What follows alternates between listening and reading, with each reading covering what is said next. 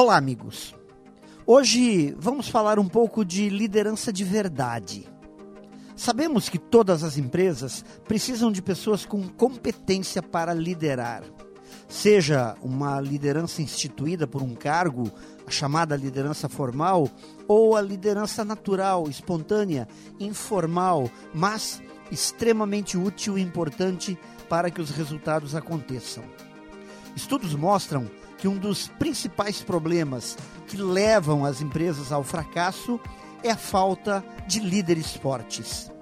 Quando e onde não existe liderança, os problemas brotam por todos os cantos como ervas daninhas. São incêndios e mais incêndios.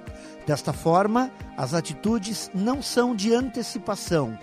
Trabalha-se muito, com muito esforço e desgaste, somente para resolver problemas, que normalmente na semana seguinte se repetem.